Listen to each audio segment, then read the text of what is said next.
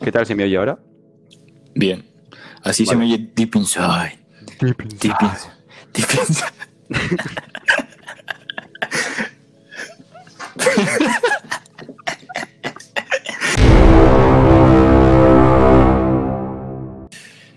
Muy buenas a todos, bienvenidos al podcast de Dentro del 10%, donde compartimos con vosotros nuestra pasión por la optimización mental, la optimización física.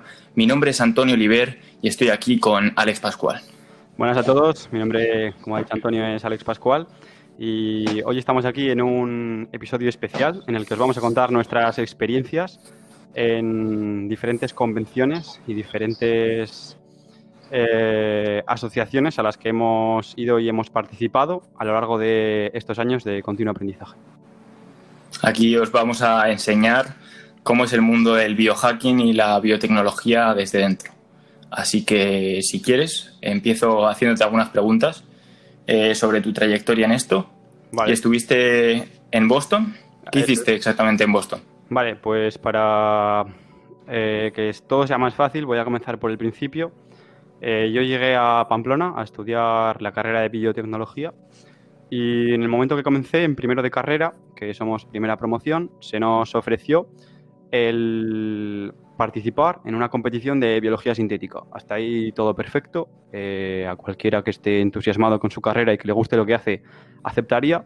Pero es que no es una competición cualquiera, es una competición que organiza el MIT, que para el que no sepa es el Instituto Tecnológico de Massachusetts, una de las mejores universidades de todo el mundo.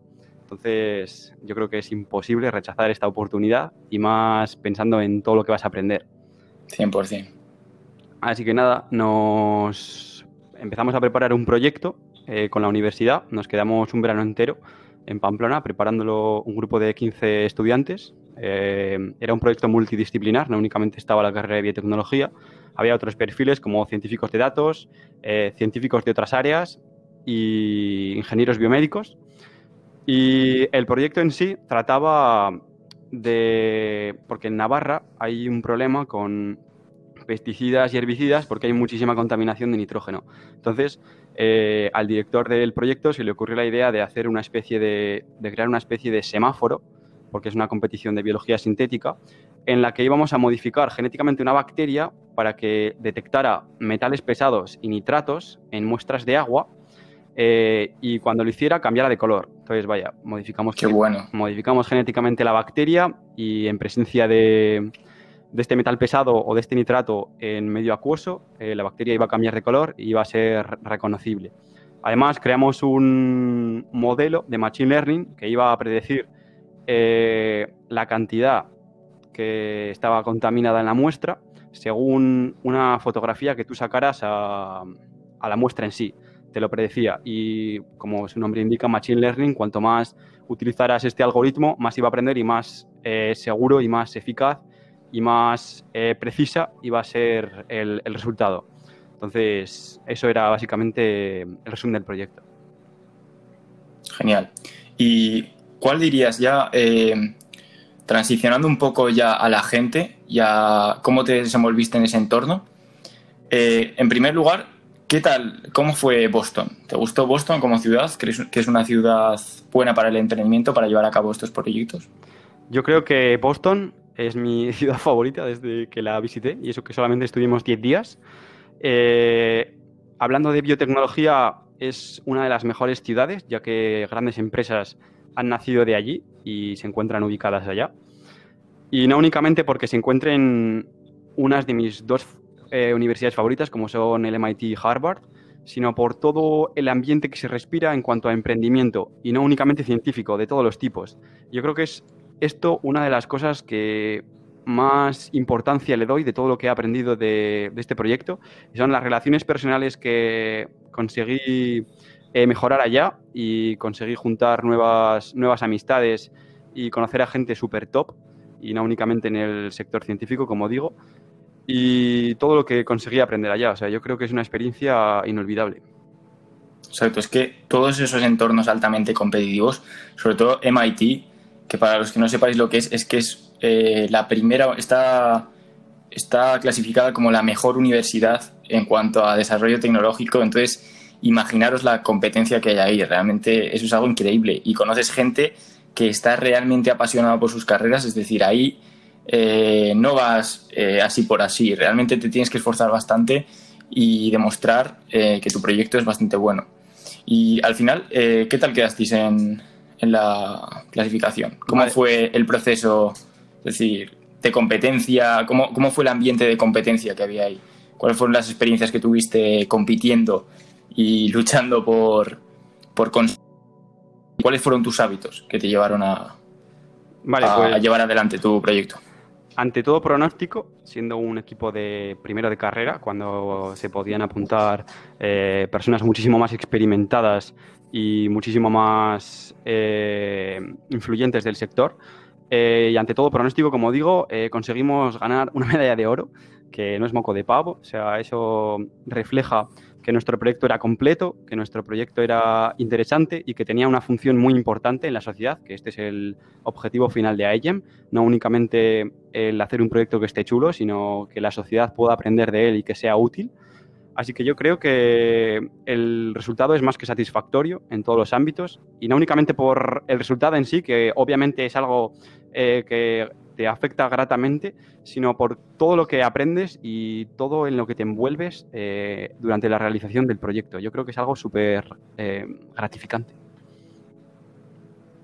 Exactamente, es que realmente lo que mucha gente piensa que cuando consigues la medalla de oro es cuando más disfrutas, pero realmente cuando más disfrutas es en el proceso de hacerlo, o al menos es la mentalidad que te lleva a estar feliz y estar satisfecho en todo momento, el disfrutar del proceso el disfrutar del camino, porque si no, una vez llegas a la meta, ¿y qué más? Sí, de hecho mucha gente puede pensar que fue un verano que perdí, que no salí de fiesta, que no tal, que no lo aproveché, que tal, que igual, pero yo estaba haciendo en ese momento lo que más me gustaba, encima lo estaba haciendo con compañeros que considero eh, amigos de verdad y estaba aprendiendo de lo que, básicamente, lo que me apasiona. O sea que yo creo que es el combo perfecto para aprovechar un verano y, la verdad que lo agradezco muchísimo. Tanto a la Universidad Pública de Navarra como al Gobierno de Navarra, solamente tengo palabras muy, muy positivas por esta oportunidad. Es que para conseguir algo realmente hay que tener siempre en cuenta, porque la gente quiere conseguir cosas, pero no quiere que repercuta negativamente en su vida o perder cosas. Pero es que todo esfuerzo conlleva un sacrificio grande. Tú si vas a hacer un concurso y vas a hacer algo que te apasiona, quizás debas aislarte un tiempo y dedicarte completamente a ese proyecto. Ese vestido. Yo creo que es clave hay que luchar por lo que uno quiere, por lo que a uno le gusta y tratar de mejorar poco a poco. ¿Y cuál dirías eh, que fue tu experiencia más gratificante eh, eh, dentro de este proyecto o dentro de este viaje? Yo creo que para un estudiante de primero de carrera que no tiene experiencia en laboratorio ni en el ámbito científico, descubrir que realmente esto es tu pasión, que disfrutas las horas en el laboratorio, que disfrutas programando los experimentos y, en definitiva, que disfrutas del proceso, de lo que acabamos de hablar, es eh, lo más gratificante que puedes, puedes obtener. El ganar la medalla de oro, sí, está muy bien, pero dentro de unos años no te vas a acordar de eso, te vas a acordar de las nuevas relaciones que hiciste, te vas a acordar de todo lo que aprendiste y de lo que te ha hecho llegar hasta ese punto. O sea que yo creo que eso es lo, principal. Y en cuanto a las relaciones, el networking, eh, ¿qué tal fue? Eh, ¿Conociste a gente dentro del sector? Eh, ¿Cómo lo hiciste? Eh, ¿Entablaste muchas relaciones? ¿Cómo, ¿Cómo era la parte social? Pues fue brutal, tío, porque no únicamente conoces gente allá, también conoces gente de otros equipos mientras estás realizando tu proyecto en Pamplona. Eh, contactas con otros equipos para ayudarte, no únicamente con el desarrollo de la página web, sino con el desarrollo del proyecto, si estáis trabajando en algo similar, en divulgación por redes sociales. al final esta competición es muy eh, digamos, eh, corporativa y colaborativa y trata de eso, de que todo sea un entorno eh, muy healthy y que todo el mundo pueda sacar provecho, aprender y mejorar todos juntos. O sea que yo creo que no únicamente haces relaciones en Boston, que también, porque allí conocía gente brutal. O sea, date cuenta que en una competición como esta están los top promesas del ámbito científico de todo el mundo, porque iba gente de China, iba gente de, de todos los continentes. Y además de todas estas relaciones que digo, que he podido mantener el contacto por LinkedIn, por correo electrónico, etcétera. Por ejemplo, a día de hoy sigo hablando con, con una compañera china que conocí allí, eh, que tenían un proyecto con mosquitos súper interesante. Y he podido seguir eh, aprendiendo cosas de la cultura china, de cómo estudian allá, de cómo viven allá, eh, etcétera. Y no únicamente con esta persona, sino con muchísimas otras que me enseñaron cómo se vivía la biotecnología en otras partes del mundo, en San Francisco. Conocía, o sea, conocí, por ejemplo, a un científico de datos que estudió biotecnología también y me estuvo contando un poco cómo, cómo, funcionaba el sector y me estuvo enseñando un poco. O sea que yo creo que esto al final es lo mejor del viaje. Eh, vale, sí, estás viajando a Boston, estás viendo cómo es la ciudad, pero lo que realmente te llena es eh, conocer a nueva gente y, y, disfrutar de ello. Sí, la verdad. Pues con suerte, eh, algún día vendrán a nuestro podcast alguno de esos expertos en biotecnología. La verdad es que estaría bastante guay. Sería muy top. Me ha gustado, me ha gustado bastante lo que has dicho y llama la atención porque no es algo tanto, tan común. Y es el hecho que decías de que incluso entre los diferentes equipos que realmente estabais compitiendo entre vosotros, mm. eh, no se sentía como si hubiera una gran competencia, sino que os ayudabais. Y eso me ha parecido bastante importante porque realmente gane uno, gane otro, eh, conseguís crecer todos juntos y, la verdad es que, que, eso me ha gustado bastante. Y además no únicamente en el ámbito científico, porque para poder ir a Boston, eh, previamente tienes que realizar eh, un montón de pasos y aprendes muchísimo. Por ejemplo, hemos tenido la oportunidad de ir a la televisión, de ir a la radio. Hemos tenido yo, por ejemplo, la oportunidad de ir a una universidad como es la Universidad Internacional Menéndez Pelayo y dar diferentes charlas acerca de nuestro proyecto. Hemos tenido oportunidad de ir a CEIN, que es eh, un vivero de empresas de Navarra, con el objetivo de hacerlas crecer y hemos podido eh, hablar con profesionales del sector que nos han ayudado y nos han mentorizado. También hemos podido hablar con expertos en el mundo de la financiación, porque para que un proyecto funcione necesitas dinero, no únicamente para viajar a Boston, también para desarrollar el proyecto y comprar todos los materiales, eh, como pueden ser los expertos con los que estuvimos hablando de la Universidad de Mondragón, de, que están en Lane, del grado de emprendimiento e innovación. Y además, eh, también hemos podido aprender, por ejemplo, eh, divulgación en redes sociales, que no es algo que, te enseñen en todas partes, marketing de influencers, que es muy, muy importante en los tiempos que corren. También a dirigir eh, diversas alternativas financieras, como puede ser el establecimiento de un crowdfunding, en el que conseguimos recaudar, yo diría que una cantidad interesante de dinero, o la venta de boletos, organización de torneos, en definitiva, un montón de actividades que no está de más aprender a, manejar y a desarrollar para el futuro. Sí, la verdad es que sí. La verdad es que son muy buenas habilidades y por lo que veo, la verdad es que tuviste una experiencia muy enriquecedora. No me había contado ni a mí eh, tantas cosas de esto y ahora estoy aprendiendo tanto como vosotros de lo que está diciendo realmente. Y me gustaría preguntarte, ¿qué tal llevaste la parte de ponerte de cara al público, exponer, eh, demostrar eh, de qué trata realmente vuestro proyecto y comunicarlo bien? ¿Cuáles fueron tus estrategias o cuál fue tu experiencia eh, comunicando todo esto y transmitiendo bien tu mensaje? Pues la verdad que fue un dos por uno, porque yo considero que la mejor forma de aprender algo es enseñárselo a otra persona. Eh, y claro, eh, si estás en Boston, estás hablando con gente de cualquier parte del mundo, lo tienes que hacer en inglés. Así que fue un 2 por 1 en el que aprendí y mejoré muchísimo mi inglés, aunque solo fueron 10 días, pero los aproveché para hablar al máximo con la mayor cantidad de gente posible, que la verdad que allá hay gente súper interesante y te encuentras gente de todo tipo. Y además, al profundizar y explicar a la gente eh, acerca de tu proyecto, ellos te van a preguntar cosas que tú quizá no te habías planteado, lo que te va a servir para mejorar dichas áreas del proyecto en futuras ocasiones o, por ejemplo, para seguir aprendiendo nuevas cosas de, su proyecto, de su área o de otras, de otras características. Pues sí, eh, la verdad es que esa parte... Eh, también es muy importante que te pregunten cosas porque realmente ahí habrá gente que también va a pillar y, eso te sirve para, mejorar en parte tu proyecto. ¿Y algo más que, nos quieras contar de, tu experiencia? ¿Algo, ¿Algo que destacarías?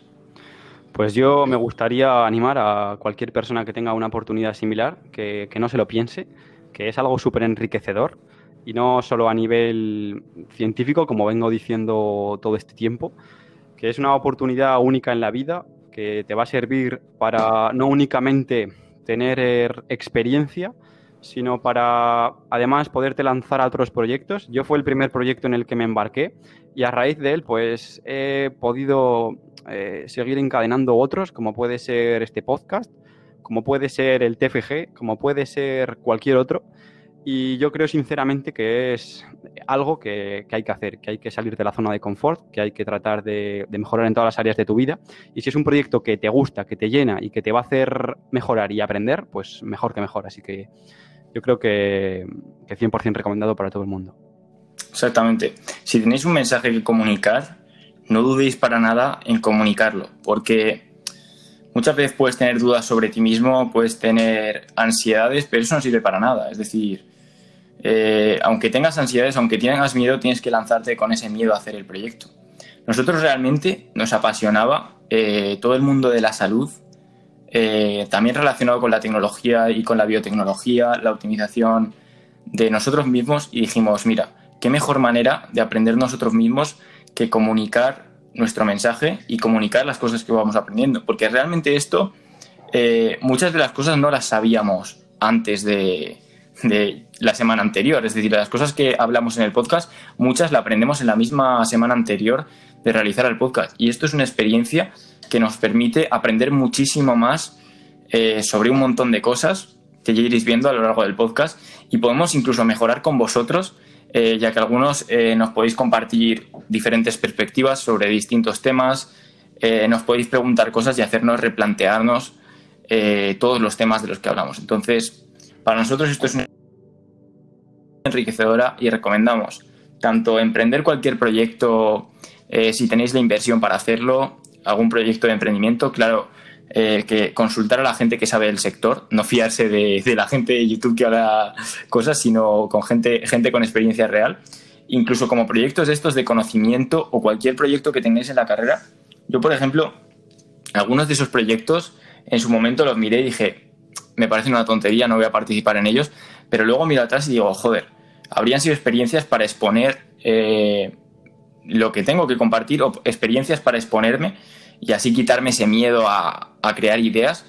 Y, la verdad es que viendo tu experiencia, digo, la verdad es que es una oportunidad muy bien aprovechada, que mucha gente la habría pasado por encima y tiene mucho valor de ti el haber aprovechado esta oportunidad y haberte comprometido tanto con, con el proyecto. Yo, creo que desde luego somos la media de las cinco personas con las que más nos juntamos y poder crear este podcast y hablar con gente que tiene los mismos objetivos, que quiere mejorar, que tiene ganas de aprender y poder conversar con ellos sobre temas de, este ámbito es súper enriquecedor. Aprendes un montón cuando debates con este tipo de gente y del mismo modo con esta competición que comento, cuando estás allá con, con los mejores, eh, estás aprendiendo muchísimo. Y no solamente allá, sino como, como comentaba, todo lo que te va a traer después. Por ejemplo, yo a partir de esto, a partir de este proyecto que, llevé, eh, durante la cuarentena me animé a realizar una serie de divulgación científica en redes sociales, en Instagram, que únicamente subí pues, dos posts. Y a partir de ahí conseguí hablar con,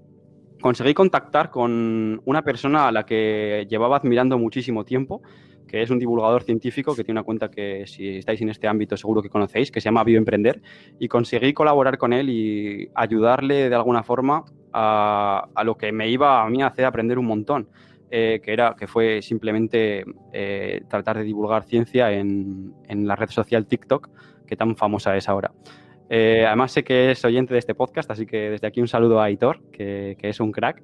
Y nada, animaros a vosotros a que os a que enriquezcáis vuestras relaciones y tratéis de, hablar de temas tan tops como los que tratamos de traer al podcast.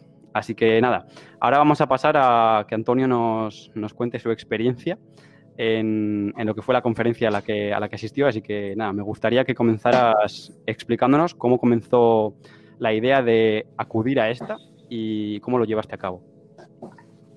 Bueno, eh, yo eh, realmente eh, en el, creo que en cuarto de la ESO o tercero de la ESO, eh, teníamos que hacer un proyecto de, o primero de bachiller. En primero de bachiller teníamos que hacer un proyecto sobre la psicología y sobre la mente. Y estuve investigando y encontré eh, un área que se llamaba el biohacking. Este área trataba de la optimización mental, de la optimización física a través de la ciencia y a través de la salud. Es decir, era una perspectiva eh, más eh, científica de ver la salud, mezclando con suplementos, dispositivos, herramientas mentales como la meditación, mapas mentales, distintas estrategias para memorizar más o concentrarte más, con el objetivo realmente de mejorar eh, la mente y la función corporal. Entonces yo dije, mira, eh, de repente un día me vi una conferencia eh, de biohacking, creo que era de Ben Greenfield, y un día que tenía que estudiar para un examen me quedé absorto mirando esas conferencias que creo que me tragué tres horas seguidas y dije, esto es la hostia.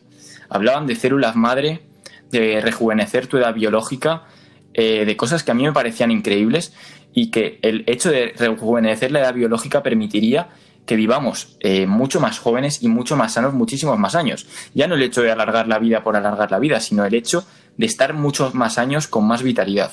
Y ese es mi objetivo realmente, optimizar mi salud y estar con la mayor salud posible el máximo de tiempo posible. Entonces dije, pensé en invertir sobre mí mismo, en llevo mucho tiempo queriendo invertir en mí mismo, hacer un viaje y voy a buscar eh, los eventos más importantes sobre el tema. Entonces busqué el evento en el que se habían hecho esas charlas que me habían llamado tanto la atención y que eran cero pseudocientíficas, tenían un montón de fuentes y hablaban de cosas que realmente eh, yo no había oído nunca porque eran muy innovadoras y eran herramientas que realmente funcionaban muy bien, las estuve probando y flipé. Y entonces me decidí, miré el Biohacking Summit que se hacía en Finlandia y eh, me decidí a coger un vuelo directamente, ni me lo pensé, dije voy a ir ahí porque creo que esto es una gran inversión para mi salud y ni me lo voy a pensar. Voy a viajar solo, eh, que fue una locura realmente el viajar solo, eh, pero voy a enriquecerme y vivir una gran experiencia vital y a ver qué sale. Yo iba ahí sin expectativas, realmente. Conseguí al ser estudiante eh, un descuento bastante grande en, en, la entrada, es decir, yo aquí no fui por, por hacer un proyecto, realmente aquí fui con el fin de aprender y realmente descubrir la cultura finlandesa, que no tenía nada, no tenía ni idea de ella antes de ir. Eh, ni siquiera investigué, dije, voy a ir eh, de aventura, voy a ir como un aventurero a ver qué me depara. Y, realmente eh, fue una experiencia que acabó siendo muy, muy buena. También conseguí un descuento de Ben Greenfield, me pillé un Airbnb, me pillé un vuelo que conseguí bastante barato. Si queréis truquitos también de pillar vuelos baratos, ya, ya os diremos. Y, la verdad es que luego eh, fui a Finlandia eh, y la verdad es que me encontré un evento increíble en el que aprendí muchísimo, ya no solo del evento, eh, sino de la cultura. Porque era una cultura increíble.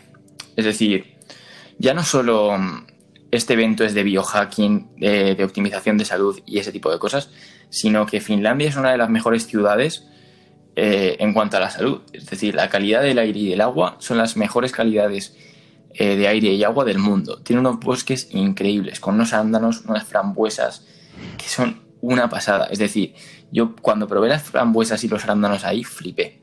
Es decir, dije, ¿esto de dónde sale? Madre mía, qué pureza.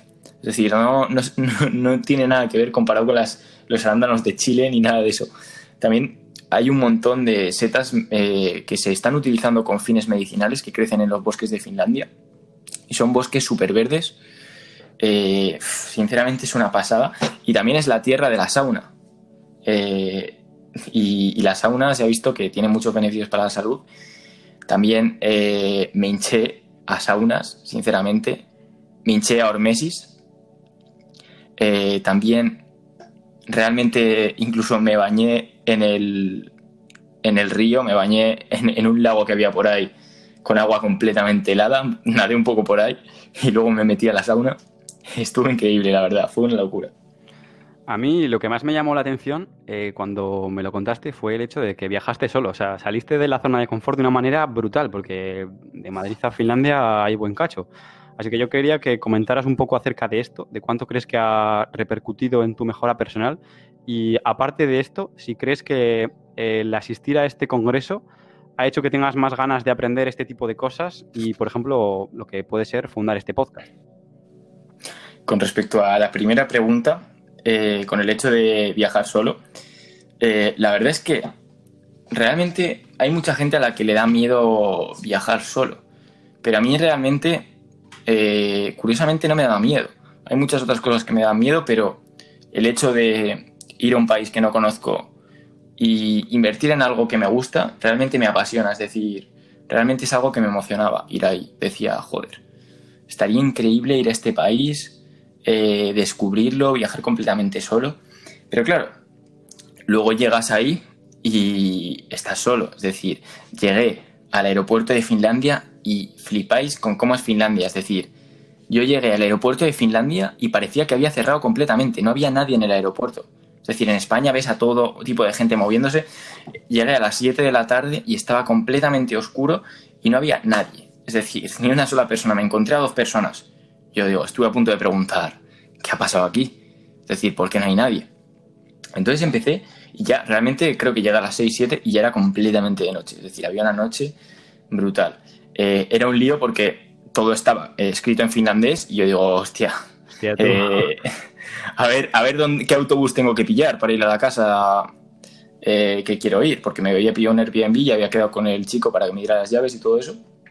Entonces me pillé, eh, abrí el Movit, que es una aplicación que si marcáis el trayecto al que vais a ir os marca la mejor ruta y las combinaciones, entonces fue una gran herramienta, muy recomendada. Y al final eh, conseguí ir. Y cabe destacar que el puto autobús costaba 8 pavos. Es decir, un solo viaje de autobús costaba 8 pavos. Ahí se puede ver la economía de Finlandia, es una economía bastante, bastante potente, pero sí que aunque la gente eh, estuviera mm, aislada, es decir, aunque la gente no fuera tan sociable como en España, eran gente muy amable y eran gente que realmente tenía mucha indiferencia eh, con respecto a lo que otros hacían o la opinión de los demás. Eso me llamó mucho la atención, es decir, la gente eh, le sudaba la polla todo, es decir, a la gente le daba igual todo. Qué importante eso. Y aprendí de eso, me inspiró, porque realmente además de viajar solo, vi que estaba solo completamente y digo, bueno, tengo que ser amable con la gente. Entonces, em, con las relaciones sociales que tuve me di cuenta de eso. El primer día fue una fui a una sauna tradicional finlandesa, quería ver cómo eran las saunas tradicionales, y, y ahí todo el mundo estaba en pelotas. Es decir, me sorprendió porque todo el mundo en la sauna estaba en pelotas y yo digo, va, ¿qué hago? dije, va, pues en pelotas, tío. ya está. Fui, dejé las cosas eh, rápido. Ahí fue en el mismo sitio que me bañé en agua helada. Eh, dejé las cosas rápido y me metí en la sauna. Y fue una experiencia súper guay. A la gente le sudaba todo, vamos. Mm, la gente estaba a su rollo como, como si llevaran ropa, es decir, estaban completamente igual. Y esa indiferencia me inspiró. Eso yo creo que, ha repercutido bastante en, mi persona el hecho de ver esa perspectiva de indiferencia que les estaba completamente igual y desnudos. Y luego ese día me pasó algo gracioso y es que eh, al llegar dejé la ropa por cualquier sitio y al parecer lo dejé en una de las de los vestuarios como de emergencia, que cuando estaba muy lleno lo dejaban ahí, entonces esos vestuarios estaban cerrados. Y yo digo, hostia, no encuentro la ropa, estaba en pelotas, no encontraba la ropa, solo tenía una toalla y le dije a un chico que había por ahí, oye, he perdido todo. ¿Me ayudas a buscarlo? Y aparecimos los dos ahí con solo la toalla puesta, andando por el sitio que era como un restaurante, porque en el restaurante estaba la entrada eh, con, la, con la recepción y ahí prácticamente en pelotas en medio del restaurante preguntando a la chica que dónde podía haber dejado las cosas. Al final lo encontré y oye, eh, salió bien, pero fue una experiencia, vamos, que dije, hostia, pero fue muy amable el chico, iba con su, con, kombucha ahí eh, y me ayudó bastante y fue muy guay. Con relación a esto de socializar y mantener contacto con otra gente, y más cuando viajas solo, que es eh, estrictamente necesario, ¿cómo fueron tus relaciones personales allí? ¿Conociste a gente top? ¿Te contaron cosas top? ¿Te chocó algo la atención de, de allá? Eh, un momentito, que se me ha parado la tarjeta. Espérate, voy a cambiarla. Un momentín, ¿eh? Que para poder seguir grabando esto, vale, ya está. Sí, en cuanto en cuanto a las relaciones sociales, eh, también eh, estuvo muy guay porque llegamos al evento y, había un chico que me, que me, marcó bastante porque dijo, ¿cuál es tu superpoder? Le preguntó a la gente, ¿cuál es tu superpoder? Brutal. Y a mí fue algo que me gustó muchísimo, una manera de introducirse bastante guay. Ahí todo el mundo estaba por la optimización mental física y esa pregunta me gustó bastante porque al final te hacía eh, sacar lo mejor de ti, sacar lo que tú creías que eran tus mejores cualidades. Y esto es algo eh, que hay que aprender muy bien y es presentarse a uno mismo. Es decir, es un ejercicio que podéis pensar ahora mismo y es, eh, si os tuvierais que presentar a vosotros mismos a otra persona, ¿cómo lo haríais? ¿Qué destacaríais de vosotros mismos? ¿Qué destacarías de ti? Yo destacaría que soy una persona con bastante ambición, a la que le gusta mejorar bastante y optimizar procesos. Soy una persona analítica, me gusta cuidar mi salud, me gusta también eh, cuidar de mis amigos y creo que tener buenas relaciones y tener, construir buenas relaciones es el pilar más importante de esta vida. Y la verdad es que yo considero que me apasiona el aprendizaje, me apasiona aprender cosas nuevas y también me apasiona crear. Es decir, es un impulso que he tenido siempre desde pequeño, el crear. De hecho, de pequeño en infantil me preguntaban y, decía que quería ser inventor. Así que esa tendencia a el que me guste crear cosas, el que me guste pensar creativamente, eh, es algo que he tenido siempre y que creo que es de mis mejores atributos. Sí, yo además eh, lo corroboro porque nos conocemos en persona, somos amigos y sinceramente pienso lo que acabas de comentar que, te define. Así que yo creo que es una personalidad muy, muy top. Y por último, no sé si quieres comentar algo más de la experiencia, de lo que aprendiste allí, de los referentes a los que viste, eh, alguna otra, algún otro dato importante. Sí, me gustaría comentar algunas de las exposiciones que vi, eh, así por encima, y quizás alguna cosa os interese para, para que hablemos al respecto. En primer lugar, vi sobre los ritmos circadianos. Eh, fue algo. De, hablaba Simland sobre los ayunos intermitentes y los ritmos circadianos. Y fue algo que me marcó muchísimo. Es decir, por hacer distintas tareas eh, en distintas partes del día, impacta tanto al cuerpo que la verdad es que me dejó sorprendido. Yo pensaba que no era para tanto. Luego también eh, se habló de terapias regenerativas. Brutal eso. con células madre y con péptidos fue algo que me llamó mucho la atención y que desde luego que, que quiero eh, mantenerme actualizado con respecto a esos estudios porque me parece algo increíble. Y luego hicimos sesiones de, de meditación, de yoga y de respiraciones holotrópicas. Ahí descubrí el método Wim Hof y las respiraciones holotrópicas. Ya te he dicho que lo tienes que probar hmm. y es algo increíble. Es decir, hicimos como unos bailes, por así decirlo. Era una especie de baile. Eh, primero respiramos bastante fuerte, como que hiperventilamos. Y luego todo el mundo, 200 personas a la vez, nos levantamos y bailamos como si fuéramos una tribu, como si estuviéramos todos unidos. Y ahí sentí la unión con toda la gente de ahí. Fue increíble. Es decir, esa fue la mejor experiencia, eh, sin duda. Y luego también utilicé utilizaba las saunas y los baños fríos como medio de socializar, porque en las saunas estaba la mayoría de gente muy parecida a mí. Conocí a un chico de California, eh, la verdad es que muy interesante, era un chaval que le encantaba el biohacking y había probado cosas bastante poco convencionales, como por ejemplo eh, un stack de neurogénesis con eh, psilocibina, melena de león y vitamina B6, que es como un stack creado por el Paul Stamets había hecho microdosis de LSD, eh, cosas muy poco tradicionales y me contó sobre sus experiencias y la verdad es que flipé.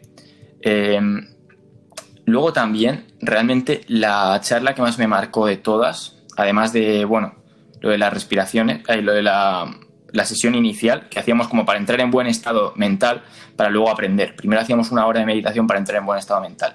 Pero lo que más me marcó fue una sesión eh, que hablaba sobre la respiración y cómo la respiración controla el sistema autonómico, el sistema nervioso. Y esa charla fue la que más me gustó. Eh, y nos enseñaron a controlar eh, cómo activar el sistema simpático y cómo activar el sistema parasimpático, cómo activar el cuerpo y cómo relajarte. En los momentos en los que deberías relajarte, como por ejemplo eh, nos enseñaron unas respiraciones específicas para antes de comer, para que nuestro cuerpo entre en sistemas en modo parasimpático, es decir, de relajación, y que podamos digerir mejor la comida, para antes de dormir, para activarse por la mañana o una respiración un poco más acelerada, eh, aunque a la vez relajada, eh, para trabajar y centrarse más.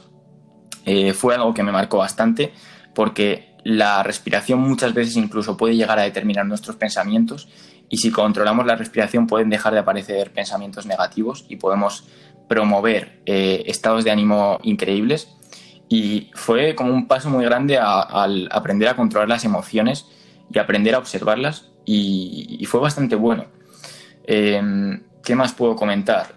Realmente es que se habló de todo. Se habló de cómo optimizar el cerebro. También otra de las charlas que más me gustó era sobre una dieta para mejorar el rendimiento mental. Habló Max Lucavere, eh, Genius Foods, era su libro, eh, Comidas de Genio, y hablaba de eh, comidas que estaban demostradas de incrementar la inteligencia y sujetos que las consumían tenían mucha más inteligencia que la media, tenían más concentración, más atención, mejor memoria. Y nos habló de todas estas comidas y hizo una lista bastante grande que ahora consumo a diario y puedo decir que he notado bastante diferencia en mi rendimiento cognitivo. Mi memoria solía ser bastante mala y ahora eh, la verdad es que la tengo sobre la media o un poco por encima de la media porque consigo acordarme de muchas más cosas. Y esta me impactó muchísimo esta charla porque hablaba de un montón de comidas increíbles eh, que te podían hacer rendir mejor mentalmente y muchas cosas eran, eh, muchas eran comidas bastante simples. luego también probé eh, terapias increíbles, probé alta tecnología de biohacking y salud, como terapia de hipoxia, eh, una máquina que reducía tus respiraciones y no te permitía respirar demasiado a intervalos para que no entraras en hipoxia completamente, pero para que estuvieras una cantidad de tiempo en hipoxia. Y, esto estimulaba el, metabolismo mitocondrial y te hacía estar con muchísima más energía. Probé otras cosas como las power naps, eh, con cama de vibración, es decir, te metías en una cama que era específica de siestas y con, y con las vibraciones eh, entraba tu cuerpo en modo parasimpático y junto a unos audios te dormías al momento y te levantabas completamente descansado. Te ponían una manta que pesaba 5 kilos encima y sentías súper pesado y, como durmiéndote. Luego también utilicé un dispositivo que se ponía eh, por encima del cerebro y aumentaba la circulación en el córtex prefrontal y en el cerebro en general. Y esto se utilizaba por, lo probaron en francotiradores eh, para aumentar la concentración y la precisión. Eh, realmente probé bastantes cosas. Probé también diferentes suplementos, sobre todo las setas medicinales de Finlandia, que me llevé bastantes extractos de setas medicinales porque fueron increíbles para el sueño, porque estaban demostrados de aumentar el sueño profundo y REM, al menos en cuanto a análisis con Aura Rings y con eh, medidores de actividad. Y, joder, descubrí todos los eh, beneficios que tienen estos compuestos medicinales y la verdad es que son un área de estudio súper interesante. Por ejemplo, la melena de, león en cuanto a la neurogénesis y la conectividad cerebral. Eh, aumenta la neurogénesis y la conectividad cerebral y es de los suplementos más para, para mejorar tu mente. Aprendí realmente muchas cosas ahí y, fue una experiencia bastante enriquecedora. Yo creo que eso es la mayoría de lo que tengo que decir. Luego, si queréis que indaguemos en alguno de estos temas, como la hormesis, también hablamos mucho sobre la hormesis y adaptar el cuerpo eh, con estrés y fortalecer el cuerpo con estrés. Pero yo creo que esto es lo que tengo que compartir por el momento. Eh, aprendí muchas cosas más, pero ya estamos más o menos en el tiempo de acabar el podcast. Pero si queréis que hablemos de algo de esto, eh, decidnos, porque a nosotros nos alegra muchísimo y nos apasiona hablar de esto. Así que eso. Yo sinceramente creo que cuando me, cuando me lo comentaste lo pensé mismamente, que la Biohacker Summit es algo increíble, súper futurístico, súper impresionante y que este año no por el coronavirus, pero en 2021 seguro que, voy y seguro que... Este año hay. Este año hay. Sí. Pero habrá medidas que flipas de... No, no, en Finlandia no hay problemas de coronavirus. Joder, pues... Hostia. Es en octubre. Va, pues pero... es, interesante, ¿eh? Hay uno en Holanda, en Ámsterdam, en mayo. Yo quiero ir al de Ámsterdam pues, para ver otro, otra ciudad nueva. me, Igual, me animo contigo, ¿eh? Sin duda, o sea, a mí esto me flipa. igual nos pasamos por ahí Sí, sí, y ya, veis nuestra experiencia en primera persona. ya contaremos por el podcast, pero sí, sí, o sea, me parece algo súper, súper top, tío. Creo que estaba orientado a la longevidad. Buah, pues genial, me, me flipa. Buah. Pues Genial. Ya, ya hablaremos, tío. Pues muchísimas gracias por escuchar el podcast. Os agradecemos la atención. Eh, recordaros que podéis eh, ver nuestro grupo de Telegram. Links. Eh, os dejaremos algunos links como la página del Biohacking Summit. A ver si después de esta promoción nos dan un descuentito para vosotros. igual, igual lo conseguimos. Pero os dejaremos algunos links útiles para que miréis o algunas conferencias dadas en la Biohacking Summit de las que podéis aprender bastante. Muy recomendable eso. Y yo creo que eso es todo. Un saludo y hasta la siguiente. Adiós.